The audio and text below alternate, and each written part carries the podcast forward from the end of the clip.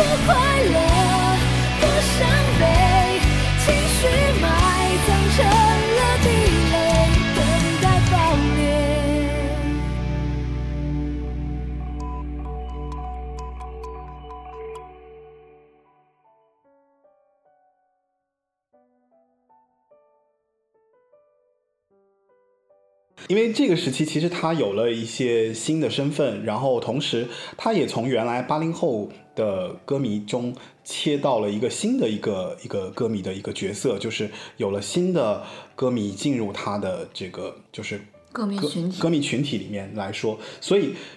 这一期节目我们主要就是讲，呃，一个是张惠妹的另一个分身阿密特，她的来源，呃，来由吧，然后还有就是关于她怎么样走上同志代言人的这样的一个角色。就是我觉得他是对自己转型的一个一个很聪明、很创新的一个商业的，就商业运商业运作商业的运作的一个方式。对，就一般歌手，比如说你唱唱一个形象经营力的时候，你要转型，但是转型失败就会被别人说。但是你当你要转型，但是你说这是另外一个我的时候，哎，大家觉得好像欣然的就可以接受了，然后就在接明嘛就这个做法对对对对，然后以及当然确实他在音乐上这个转型是非常的成功。那他这一张专辑里边跟吴青峰啊和包括他以前合作的阿弟仔的合作，嗯，那呃，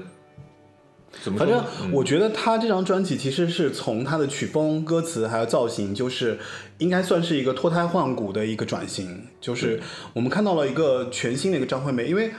阿密特那个名字其实是他卑南族的那个民族，在他那个就是他们民族里面的一个名字，他可能从小就是叫阿密特，然后被叫大的，所以他用了这个名字来定义他自己。可见，我觉得反正阿密特这个名字还蛮就是比较真实吧，就真实的反映了他作为一个人，他想要给别人表达他自己是谁的这样的一个角色。因为张惠妹有太多的包装的成分，就无论是他在 pub 里面唱歌，张雨生给他定位啊，包括他后来那个跟别的音乐人的这些，就是嗯合作磨合，就他有了一些新的定位。那阿密特反正是一个全新的亮相，哦，对吧？我比较想问问你们，就是你们怎么去形容他的这个全新的形象？就是，嗯，就是你们是有哪些点会触动你们呢？或者是你们觉得跟以前有什么很大的变化？你 Chris 呢？就首先从外形上来看，它，你看它就是各种颜色的假发，然后羽毛，然后很重的妆，然后它的这个所有的 MV 都是，呃，视觉上很强烈的，然后甚至很多重口味的。那我是我甚至有一些成人化的，那他把这些东西完全上升到了一个，就是或者甚至是有点暗黑的这样一种，这样一个风格上去。嗯，那音乐上呢，也是它更多的涉及到了一些，呃，社会的阴暗面也好，或者是社会的一些一些话题也好，总之就是口味变重了。对，那你可以把它理解为是，我觉得是当年张雨生他在他身上埋下很多种子，到现在的一个成熟或者是一个发芽。对，不只是发芽了，应该是长出花儿来了。对对长出花来，都甚至你应该说他已经有很好的结果了。对，因为不是，我是觉得就是说，喏，前面从他出道到后来，他整个的转型，包括他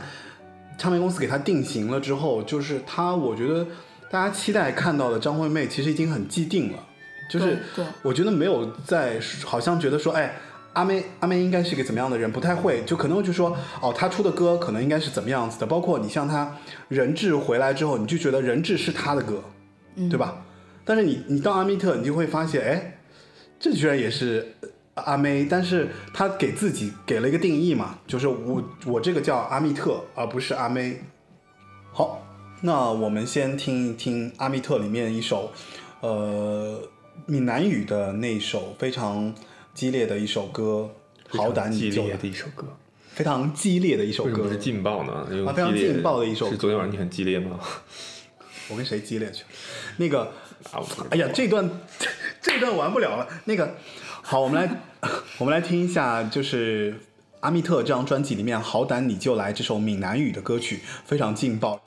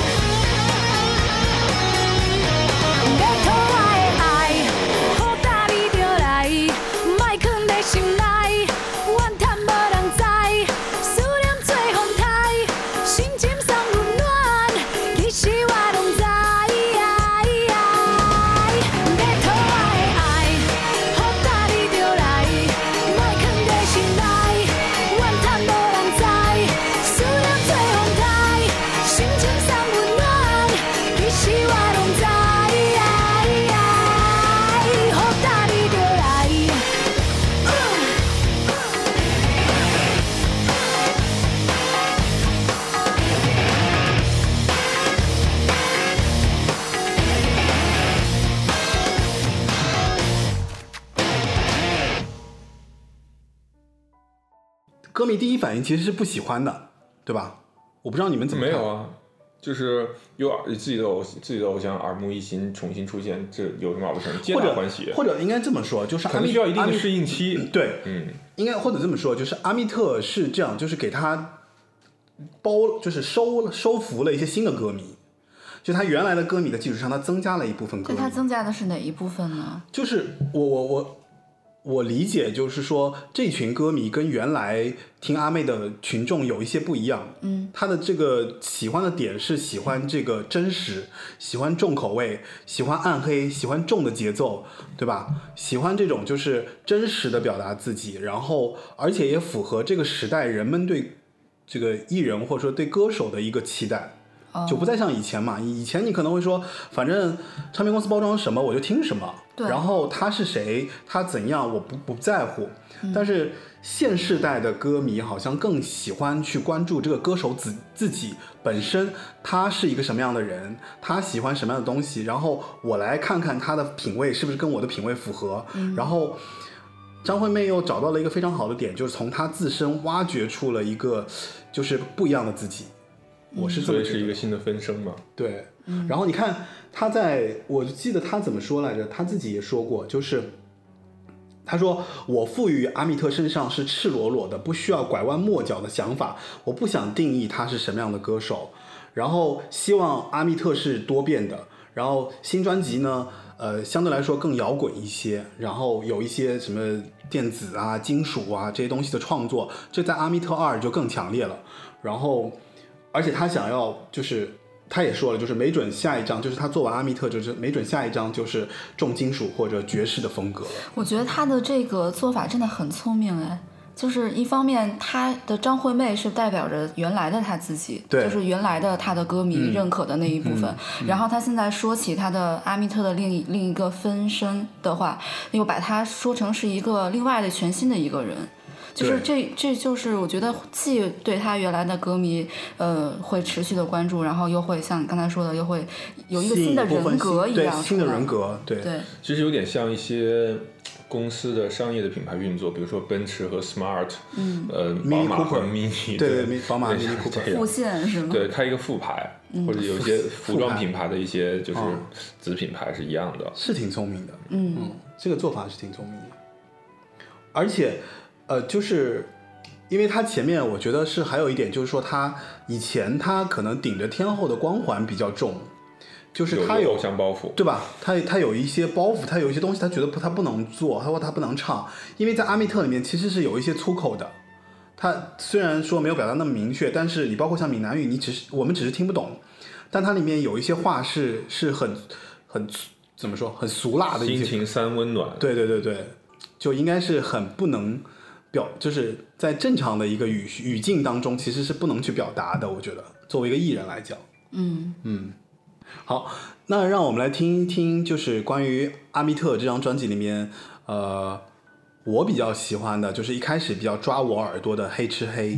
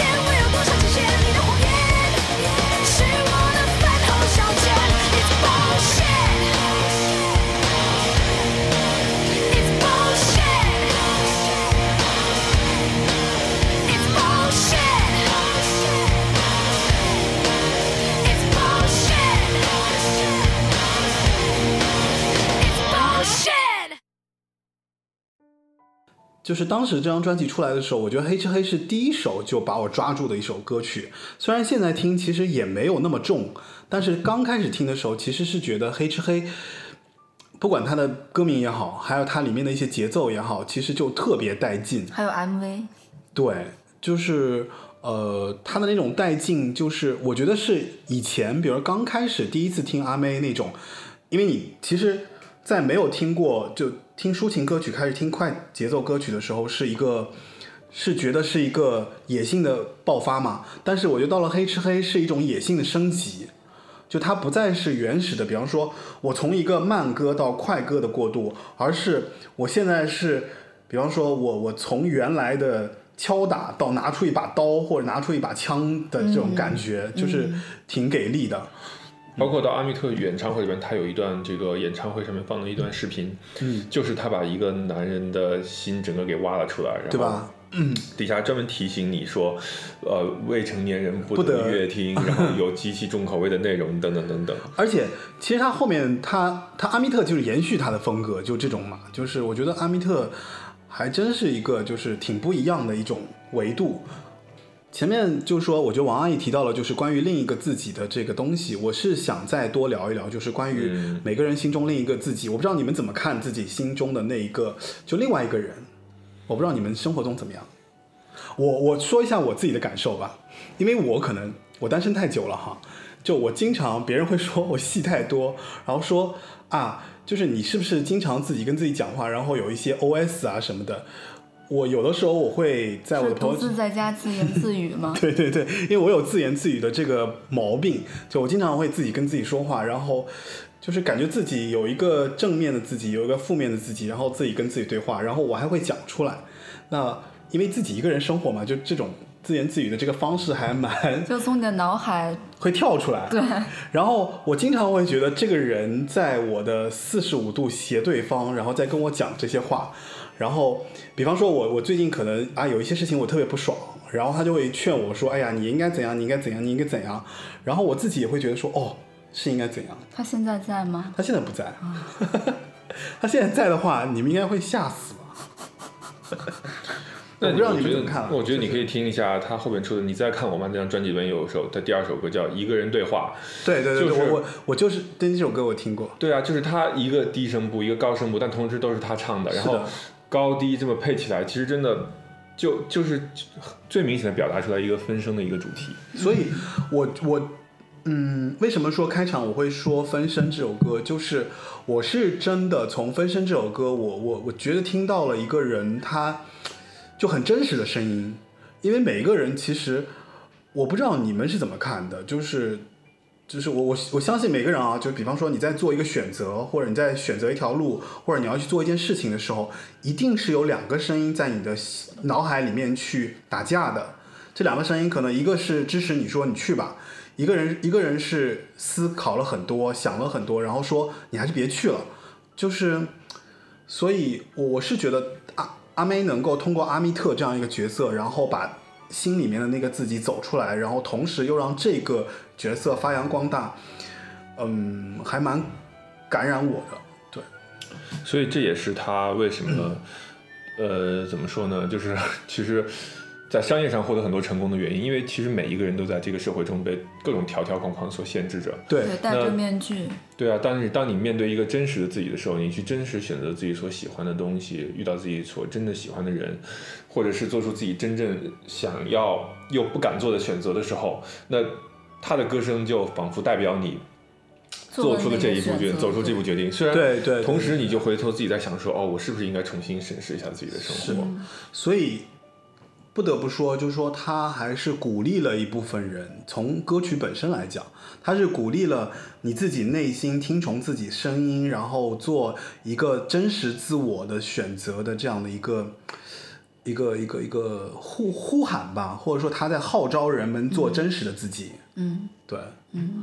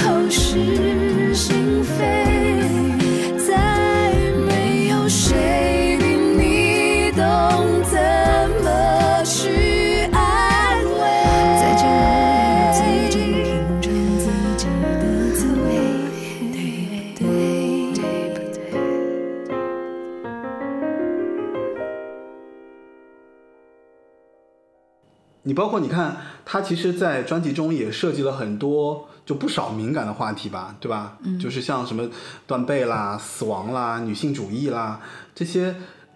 这些其实他原来也有，他歌曲里面也有，对但是他在这个这个里面就聊得更深刻了。做得很极致。是，他把这些东西都做得很深刻。你包括你看，就是你看它里面有一些，这包括名字就可以看得出来，什么开门见山，对吧？相爱后动物感伤，相爱后动动物感伤，记不记得？就是 MV 其实拍的蛮色情的，不算色情，就是蛮暴露的吧，对，因为这首歌本身所讲的话题，也就是很禁忌嘛。嗯，也不算很禁忌，它其实是社会话题，但是是敏感话题，我觉得是。嗯，嗯，还有就不什么灵魂的重量啊，然后还有就是这张专辑里面出了两张最有名的歌，就是两首最有名的歌，一首是掉了，一首是彩虹。彩虹是后来反正因为乌托邦演唱会被烘托出来之后，就变得很就很受大众欢迎，然后又因为有一部分群体就对这首歌有一首特别的爱，然后我个人觉得我我是比较喜欢掉了啊，掉了因为是吴青峰写的嘛，啊我我也比较喜欢吴青峰。就还是心里面的另一个自己的那部分，哦。就是我刚刚谈到了，就是关于掉了和彩虹的部分，嗯嗯。就是关于跟同志。那我想说，其实他这份部分心里面的自己，他因为跟很多各种不同的音乐人合作，那这张专辑里边也有一些这个呃一些设计，比如说他跟吴青峰，嗯，然后这个他和林夕，呃，《开门见山》这首歌，包括他跟郑楠《分生》这首歌，嗯，呃，这些都是他的，可以说他是新班底吧，跟阿弟仔不是新班底了，但是他们依旧是有很多的火花。嗯所以我觉得从音乐性上来讲，因为这张专辑其实被谈到过太多了，所以再多说，我觉得我也不知道该说什么。不是，因为是这样的，就是我我还补充一下吧，就是关于阿密特这张专辑的制作，就是说，实际上阿阿密特这张专辑是他自己的制，他自自己是制作人，然后呢，每一首歌的企划都是他自己发起的，对，然后他的定位是这样，就是说我把阿密特这个主题拿出来，我这个人是怎么样的人设？好，我做一张专辑，我把这首歌的这个企划案拿出来，所有的人，无论是词，无论是曲，无论是编曲的，还有就是最后的起宣宣宣传的时候，所有的人都来策划这首歌我要怎么样去推。那也就导致了，就是说它其实是像一个项目一样的，不像以前你比方说它其实是退居，因为歌手退居其后嘛，它不能有太多的参与的一个一个成分，所以它变成了这个专辑我要表达什么唯一的这样的一个表达者的，就是说话那个人之后，所有的人在为了他这个事情来做一个相当于命题作文，然后再烘托出了就是做的那么完整的这样的一个阿密特。所以这个专辑的概念真的是呃很统一，而且确实也达到了效果，横扫六项金曲大奖。对，因为这张专辑所获得的殊荣，我觉得在他前前后后都是没有那么高的。有有，五月天第二人生也横扫六项呢。我说他个人啦，哦，好吧，那我们再来听一首关于就是啊、我刚刚提到就是阿密特这里面的一首《掉了》，因为我非常喜欢这首歌。哎，你的节操掉了。心疼的玫瑰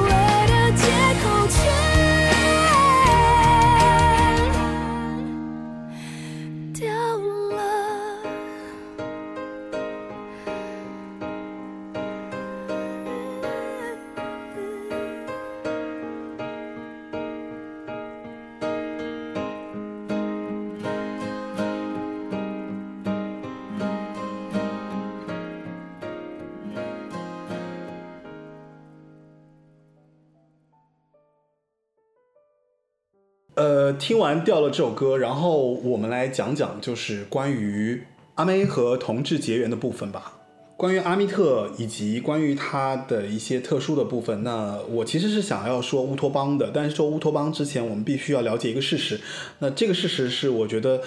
就是 Chris 也好，或王阿姨好，不是特别了解，就是阿妹为什么会后面走到这样的一个，就是做演唱会，然后在演唱会上把同志的这样的一个大旗举起来，对，大旗举起来扛起来，因为其实是起于那个他跟陈振川的一个一个一个花絮，就是什么呢？就是零四年的左右呢，他有一天他跟陈振川在同志酒吧度过了一个情人节啊，单身女性，然后又跟一个同志，然后去了同志酒吧，然后他就性情大变了。这个性情大变是什么呢？就他感慨那个地方有。他感慨那个地方怎么会有那么好玩？差点就被吐槽。他感慨那个地方为什么会有这么好玩，然后他被像一个女王一样对待，然后有一个同志就说了一句：“哎呀，说他童颜巨乳。”我不知道这个能不能解，就是你也童颜巨乳啊？让张惠妹就是让张惠妹就是火力全开嘛，因为她其实是她顺带手续里面去唱歌的啊，然后大家对他就是左拥右带，左拥右呼了，就是所以他跟蔡依林至今不和是吗？没有，他跟蔡依林是很合啊，蔡依林就说：“那你凭什么童颜巨乳？我也要童颜巨乳。他可真没有。没有没有没有。然后这个完了之后，就是他他跟那个谁，他临就是他有了这样的一个触角之后呢，他开始觉得，哎，这帮人特别他特别喜欢，然后而且这帮人又很爱听他唱歌嘛，那。他零七年，他就在第五届台湾同志大游行呢，他就在陈振川的劝说下，然后他就担任了那个彩虹大使。呃，他现场演唱了就是《维多利亚的秘密》《夏天的浪花》《姐妹》，最终呢，他其实将整个的游行变成了一个大型的舞池啊，然后他意外的受到了就是所有的这些歌迷的拥戴，然后一就是等于是相当于这个时候，其实音乐制作人也看到了一丝转机嘛，就是因为。呃，没想到就是阿米特这个分身，以及他跟社会的环境，就是现在的这个这个进步的这个思想，然后就正好结合在一起了。然后他们后面就在乌托邦的演唱会里面做的很做的很大了，就是这个案子，他们其实企划就完全是针对同志在做一些宣传。是因为姐妹这首歌，还是因为什么歌？对我应该，我觉得应该是因为就是掉了和彩虹吧。是我我我有点好奇的是，就是为什么有这么多就是同志群体都非常爱他呢？就是那就就前面说了，因为首先他是在一个场所认识了这帮人，然后他就在这个场所去唱了歌，然后他的歌里面又有表达关于同志感情的。东西，所以大家其实对他有一些，我觉得更多的是因为人格上的，比如说他号召大家要勇敢哦，这个自己，对对对，这个是这样，这个是这样，就是那这个确实要说，就是王阿姨可能会有一些不同，就是一零年呢，他以阿密特那个身份担任了那个，就是第二次担任了大统治大使，嗯，然后他里面就讲，就是说他要他鼓励大家，就是你要你们要克服团队的阻碍，坚持。他其实是坚持让自己原住民的阿密特身份能够做自己喜欢的摇滚乐，那这个这个影响其实是跟那个同志的那个精神有点相类似，就是他鼓励人们要做自己嘛。嗯，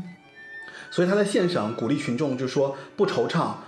那还叫人生吗？不分裂，枉为人类。所以他的这种语言一出来，其实就简直就是顶着一个就平权运动天后的这样的一个标签在身上。嗯哦，嗯，我觉得就是因为这些经历，所以才导致了就是阿妹能够顺利的靠这个就是这个这个小也不能说小插曲，我觉得就是靠这一段。经历，或者说靠这段对他来讲是人生的一些新吸取的内容或方向，然后他加上他自己对这个事情的看法，然后他扛起了这个大旗，嗯，然后就走上了就是同志歌后的这样一条怎么说政治正确的伪光正的道路吧。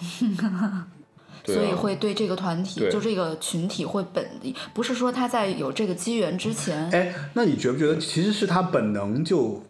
对，就是去抓住这些人？可能是因为就像我们前两期节目里面说过的，他的原住民的身份以及他的女性独立自主的这个意识的觉醒，嗯，然后就顺便会带来，比如说性别平权，呃呃，包括多元价值等等等等这样的，随着社会进步会带来的一些呃社会运动的一些方向。嗯，就是这些东西可能是衍衍生出来的，它也是前面就是会有，前面就开始发酵，然后到这个地方，它才顺理成章的成为了一个方向。也是，就是呃，我其实是觉得，就是说呢，我们可以说的更更朴实一点，就是我觉我觉得对于歌手来讲，其实这算是一个怎么讲，就是在他找不到方向的时候，正好和自身吻合的一条救命稻草。因为如果你还是做以前的你自己，或者说你只是有那么一个想法而不去实施，或者你不去做一些，比方说跟，因为我是觉得就是说，即使阿密特这个身份在演唱在演唱事业上给了他一线新的生机，但是你要知道，唱歌就是很多人在宣传的，他你是要去签唱会的嘛。比方说你要去发发演唱会的嘛，你要去做活动的嘛，你要做宣传的嘛，相当于他这个分身和这个社会运动结合起来之后，就变成了一个非常完美的结合，他都不用做宣传的，嗯嗯，因为他每次只只要参与这样的活动，自然而然有一帮人就会帮他做宣传，对，就会引起话题。，对结合他本身的这个概念，而且你去看他在支持同志的过程当中，其实他挺惨的，因为他被别人描描述特别黑嘛，就是他在支持那个张惠妹。支持这个这个少数群体，然后他还被网友宣扬他得过性病，这个我真是无法理解啊、然后说他是被邪灵附体，然后要去教会，要去那个什么，这个反正也挺难的，因为他确实也坚持下来了。他在那个时候就是做这些事情，那这两方面的烘托，我觉得是给就是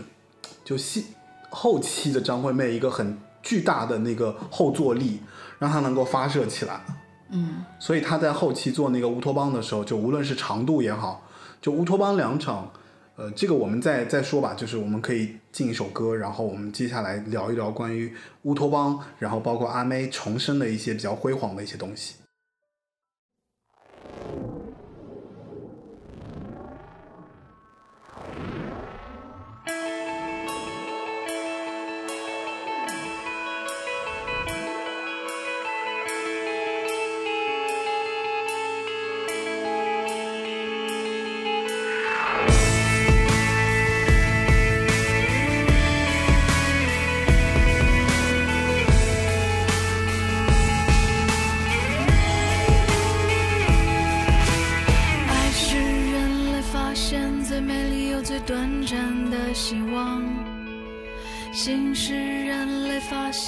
享受又最空洞的欲望，时间是人类发现最具体又最抽象的过程，毒品是人类发现最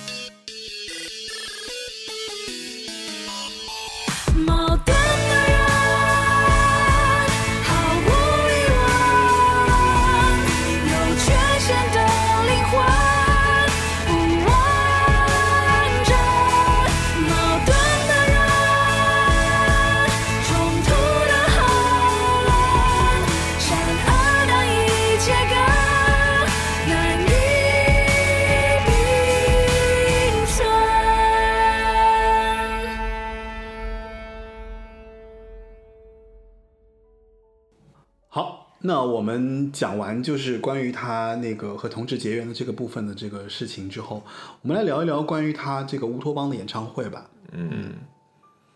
呃，那个 Chris 应该有去听过那个乌托邦的演唱会吧？应该去了好几场吧？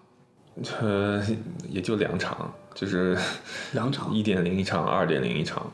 他这两场演唱会他开的很多哎，就是他一点零和二点零都开了五十多场，嗯，可怕吗？在就是全国范围内应该算是全世界范围内吧。哦，就是它的一点零是应该是结合阿密特还有那个偏执面那些那些新歌，嗯，然后还有 A Star 还有对吧？这这 Star 就更早了吧？就是他在一点零里面是唱这些歌的，到二点零里面主要是唱阿密特二，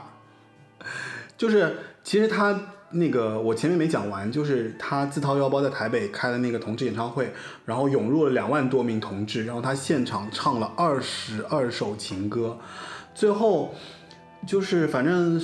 得到了很大的一个反响，然后而且乌托邦的台北场那个彩虹旗的面积到达了一千八百一万八千平方米，也就是中间那个那个场地上就是一大面彩虹旗，这写的是一千八百平方米，怎么突然多了一个零啊？呃，一千八百平方米。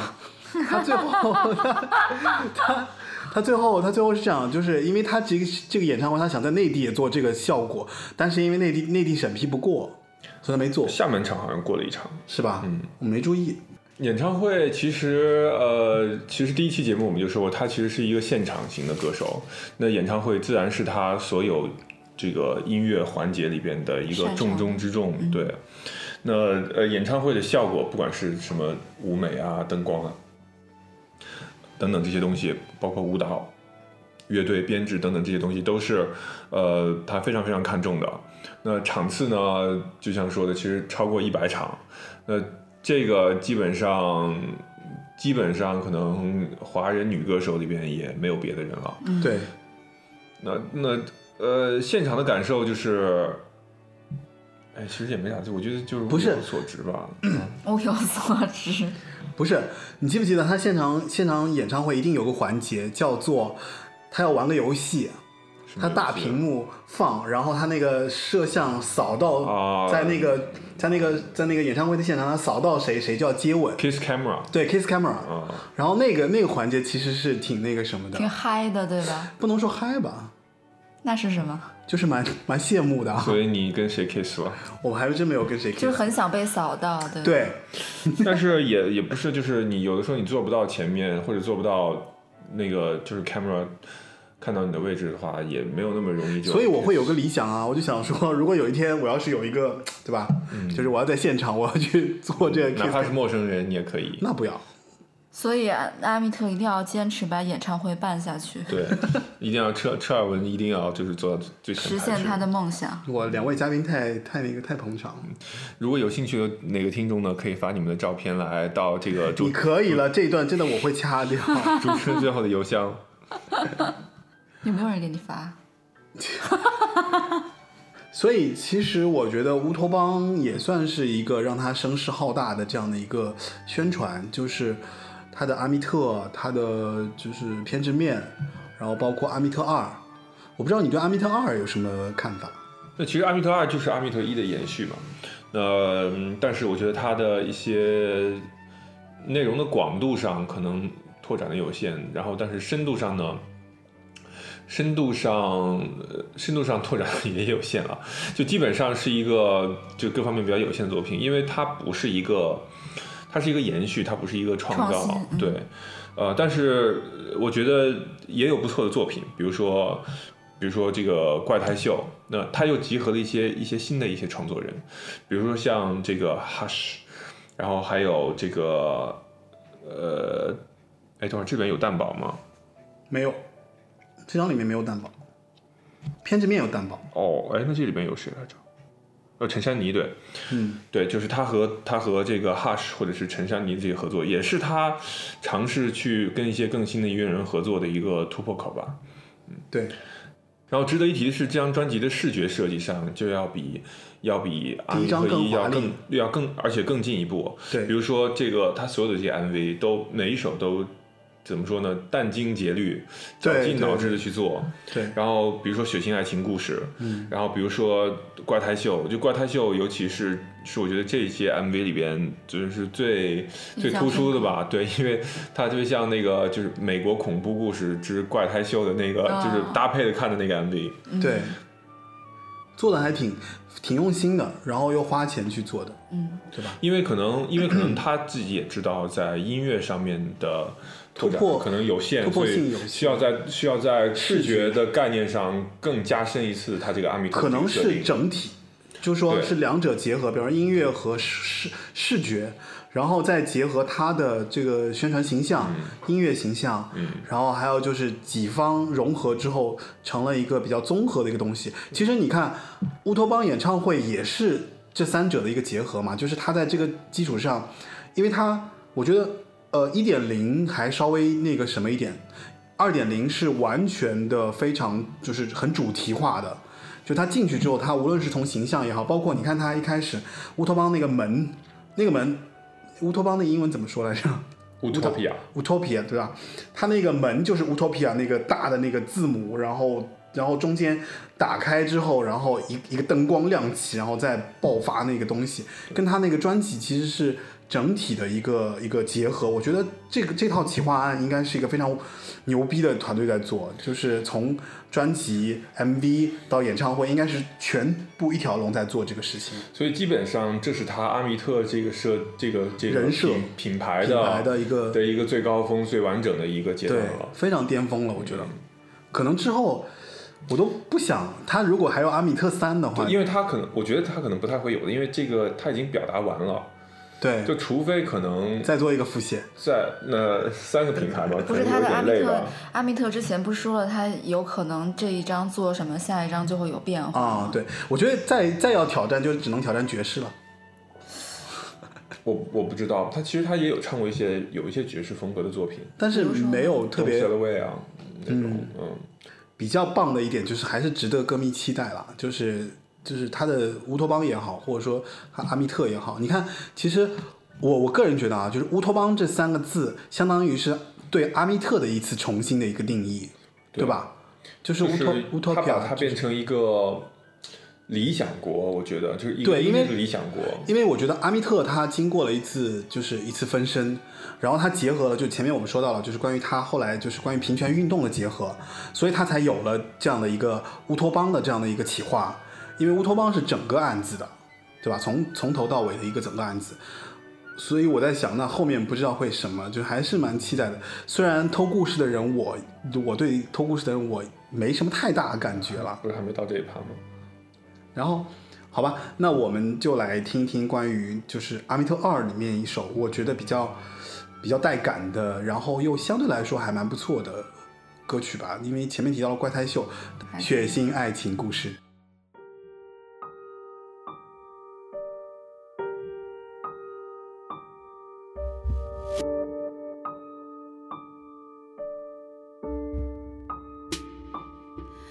你尝过的那些甜头，都是寂寞的果实。那是活生生从心头里割下的我，一块肉像一个赠品，从来都不假思索。你锐利，我就腥风血雨，洋洋洒洒当个写手。就让我紧跟着你起承转合，让我为你写一本恐怖小说。谁可疑，谁可怜，谁无辜，谁苟活，我已经看到最后结果。就让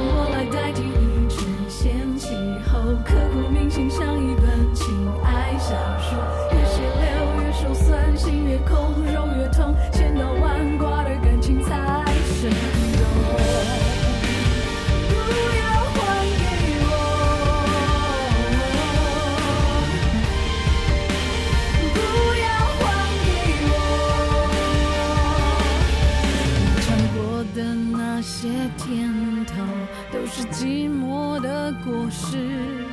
那是活生生从心头里割下的我，一块肉像一个赠品，从来都不假思索。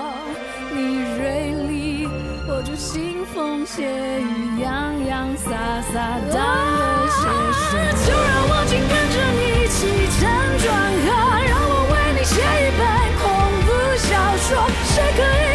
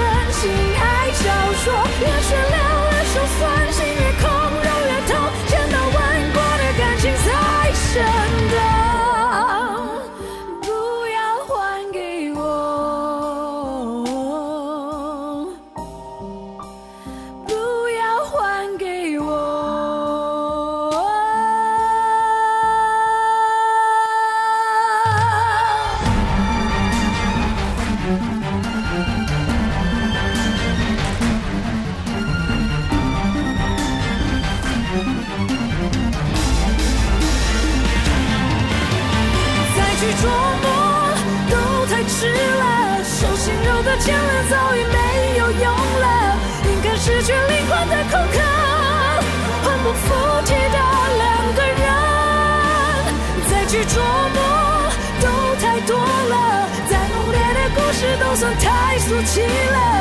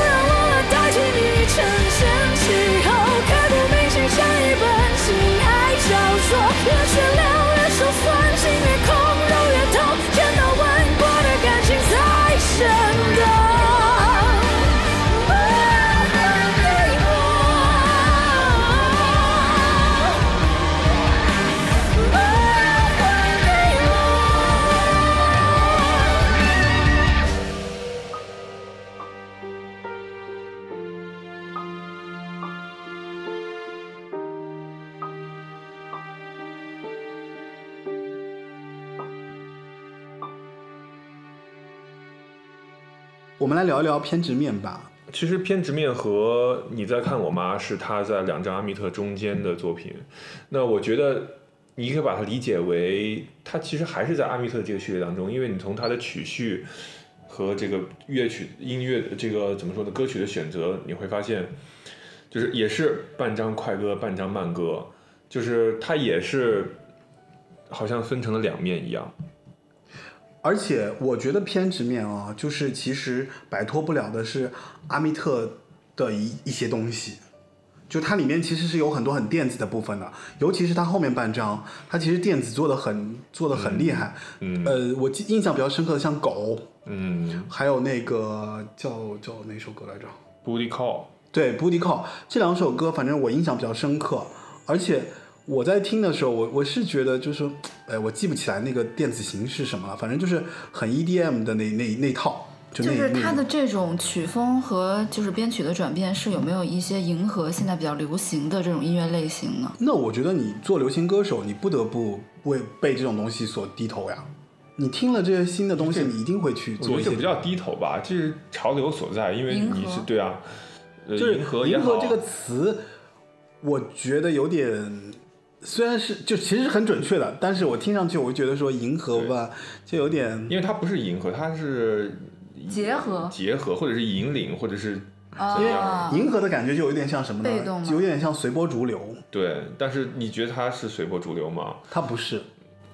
不主要是因为它后期的这三张我都没有听太多，所以偏执面你听的不多，我我没听过这张专辑。就是他和一些新的音乐人的合作，比如说对蛋堡，啊，哦，哪哪首是他和蛋堡？就偏执面这就偏执面，啊，哦，后面一整段说唱就是和蛋因为，里面的 rap 其实还蛮好听的。嗯嗯嗯嗯嗯，然后包括他最新的专辑里边，他和你说偷故事的人是吧？偷故事的人里边，对啊，然后他和台湾的就是新的这个所谓说唱的新力量吧，我觉得这也是他能够，比方说能够站稳脚跟，就真的是实实在在的一个这样的一个人。对呀、因为很多人就是会坚持不下去，或或者说到了后期呃转而追求其他的东西？我我记得张惠妹说过一句话，就是说，无论她现在做什么，以及她无论在在就有什么样的想法，她永永远都是觉得说，她的出发点是，我真的很喜欢很喜欢唱歌，嗯所以你可以从她的这个出发点，你就可以看出，就是说，她就是用一句特别俗的话，就就叫做怎么说来着，就是不忘初心，对吧？方得始始终终。，所以张惠妹真的是不忘初心、方得始终的这样的一个歌手。明年是不是该进政协了？这句话被掐掉，对吧？过不了审。他可能亦正亦邪吧。你说你是张惠妹啊？对，就是他跟蛋宝的合作，包括《偷故事的人》里边，他和这个瘦子的合作叫《你说了算》这首歌，嗯，就是呃，他还是在不断的用新血、新新的新鲜的音乐血液，让自己再往前走的。那虽然说《偷故事的人》是他，我觉得他可能快说的，就像这个专辑的名字一样，就是别我自己的故事我都已经表达完了，所以我要偷一些别人的故事来。偷别人的故事来说了。嗯对，但是我觉得除开偷故事的人，他有一张 EP 也挺好的，就是他后期因为那个谁，小时代嘛，小时代有一首歌就是叫做《灵魂尽头》哦，我我我觉得《灵魂尽头》算是一首。嗯，不能说是 ending 的曲目，但是真的有一点怎么说，就是像他在跟别人讲，就是说我的音乐走到了一个阶段，这个阶段我很难去形容它，然后正好那个这个这个谁这个歌是谁写来着？就是正好是陈小霞和姚若龙的这样的一个组合在写这首歌，然后呃，从某种意义上说，我觉得是音乐人对他的一个总结。嗯，然后你包括像这个歌词，你就看得出来灵魂尽头，似乎因为所有人都很熟悉张惠妹，无论是歌迷也好，无论是音乐人也好，或者说他自己也好，大家对她的这个定位也好，我相信可能姚若龙可能已经写不出什么，就是就张惠妹还能写什么样的歌，所以才会写出灵魂尽头这四个字。我我觉得我是这样想的，不知道你们俩怎么看？我只是不明白这首歌为什么要搭着《小时代》。因为那个什么，呃，这个有一些原因的。因为当时那个什么，《小时代》不是找了那个吴青峰嘛，写了《我好想你》嘛。然后当时正好吴青峰其实跟阿妹走到了一个比较近的一个阶段，因为吴青峰是创作人，然后吴青峰写了很多歌给给台湾女歌手，就基本上吴青峰属于那种就是啊写歌量爆多，然后不断的在让创作对不断的在创作。然后阿妹其实当时也，你想她迎合那个这一类新生代里新生代的这个歌手同志的这样的一个角色，所以她跟吴青峰走近的这个过程其实很自然而然，然后，然后才有了，比方说，我相信一定是就是说吴青峰说服他说，那《小时代》其实可以有歌可以可以发什么的，就那你要不要来唱一首歌这样？这都是你杜撰的吗？算是我杜撰的。我会想啦，我觉得哦，我会想你想的是有点多。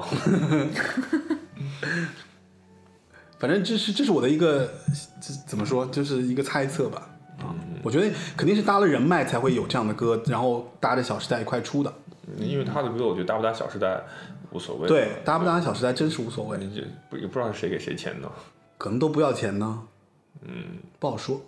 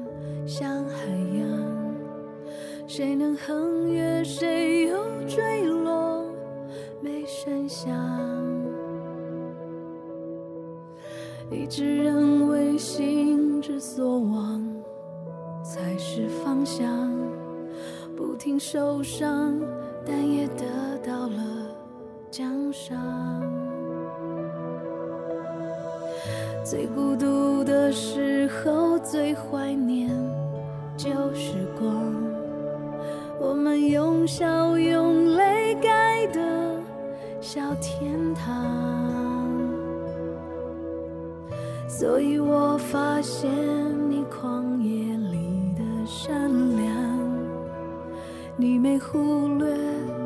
我倔强下的体谅。很开心你终于来了，在我差一点放弃的时刻。时光从不停留，你却频回首，守护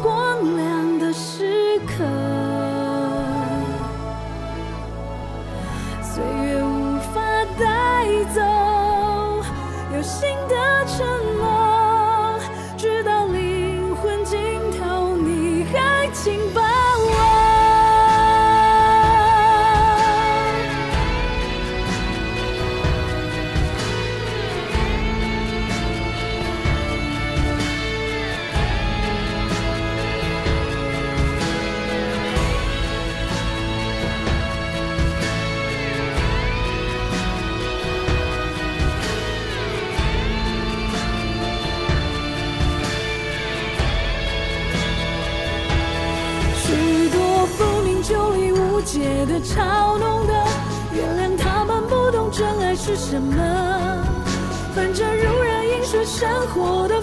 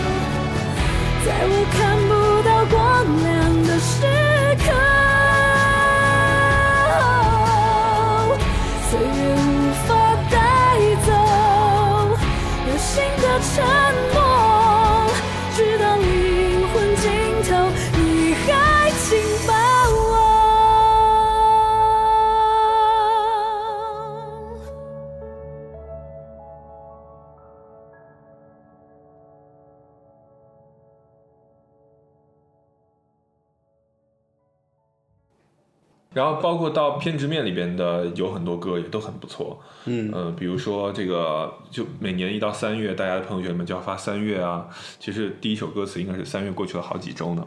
嗯，然后还有这样你还要爱我吗？这首歌也是，嗯我反正是我前面已经讲了，就是我比较喜欢狗，嗯，因为他这里面的歌，它里面就你注意到他这个里边的所有的爱情歌曲的状态，已经不再是那种单纯的甜甜蜜蜜的这种地方了，而是有一点说，我现在就这样，你爱呃爱咋咋爱咋咋地，你爱对爱爱不爱这种状态了。这样你还爱我妈？就是这种状态。然后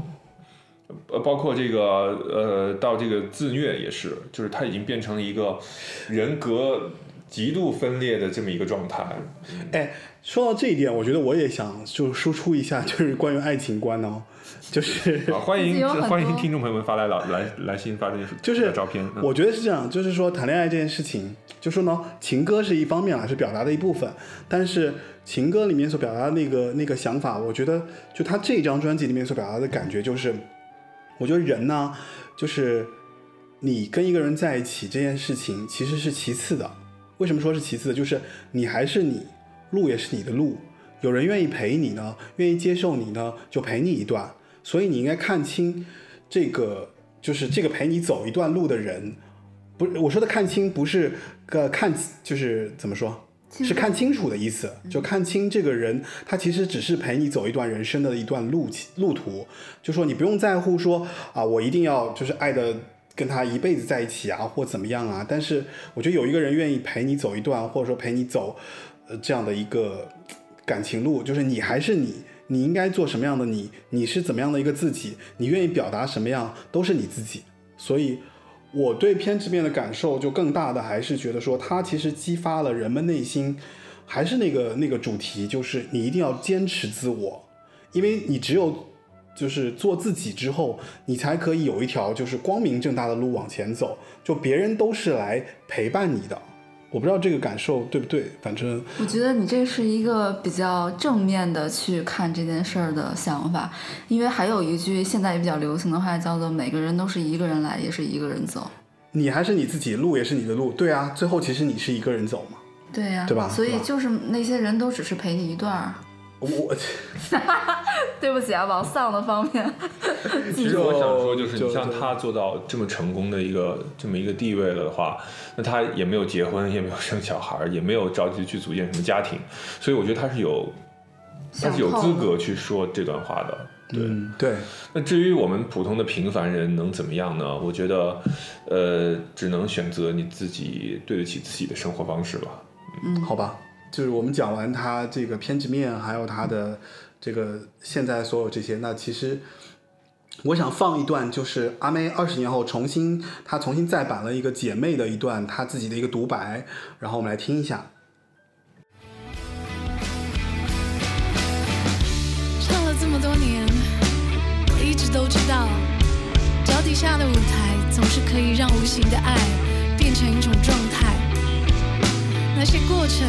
那些眼泪，那些一起度过的日子，只要变成了故事，那就永远不会消失了。就像一起唱过的歌，总是会让我们偷偷的掉几滴眼泪。或像某一句歌词，可能藏着我们当初的心事。其实我也和大家一样，在自己的世界里努力的生存，努力的想让自己活得漂亮，让我开心的一次次用生命的为你们声嘶力竭。比较幸福的是，每当我觉得累了，我知道在我的身边，总有一股强大的力量，为我撑起一片美丽的天堂。我很喜欢看着你们的手，挥舞着我们的节奏，在需要力量的时候，跟着我一起指向天空。他们说，每个人心里都有一首属于自己的张惠妹，但我想说的是，这些歌之所以有了动人的生命，那是因为里面住着你们，住着爱听我唱歌的你们。所以是不爱听他唱歌就住不进去呗。这个我觉得你你你能够有一点那个，嗯就是正向的去理解他的这个东西吧。嗯，其实。呃，这一期节目其实也差不多了，就是我们基本上聊到了，就是他后期的一些转变，还有他后期走上巅峰的这样的一个过程，啊，我来做一个总结吧，就是张惠妹的音乐历程似乎与我们了解的其他歌手都有些不同。我们已经听过无数歌手出道二十余年的辉煌，大家都是在迷茫中前进，为了终极目标而努力，最后获得了成功。但张惠妹不一样，张惠妹的每一步其实都不迷茫，虽然也曾有过低谷，但每一步都是她自己鼓足了劲去做的。每一个当下，每一个现在，她都为自己骄傲。明确这张专辑就是自己现在想要做的，即便尝试后没有定型，也甘愿为自己的跌撞负起责任。接下来又开始寻找新的自己，继续探求什么才是真正的自己。即使市场不应允，歌迷不接受，也不代表那是他的失败。他尽最大的努力去做，去感受，不存在失败这一相对的概念。试想，我们更要如何去否认一个人正视自我的过程呢？也许他还要继续尝试，但是他真的没有在追求成功，因为张惠妹一直都是成功的。呃，做了三期张惠妹的节目，那我我觉得其实我们已经做的还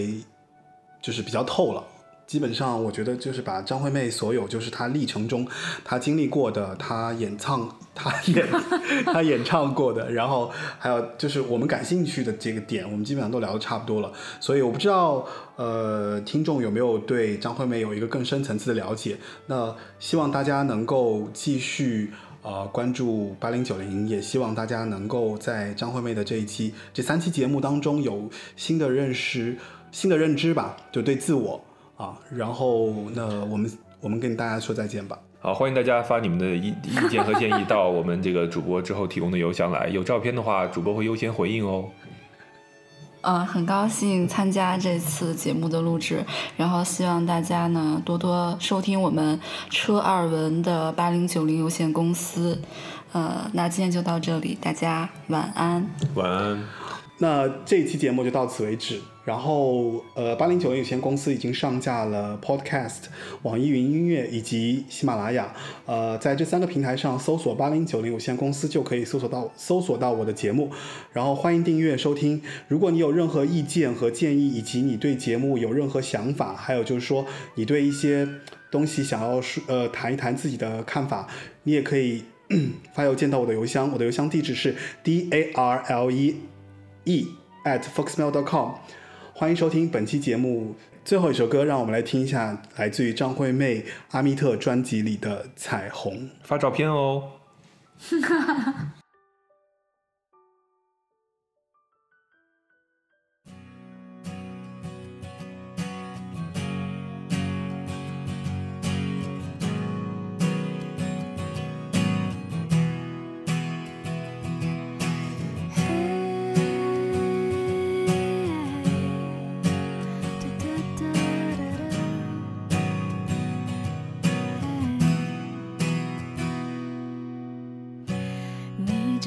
洁白的床是我倾诉的地方，抱你哭着到天亮。你等待幸福的厨房，那次情人节晚餐，却是我陪着你唱。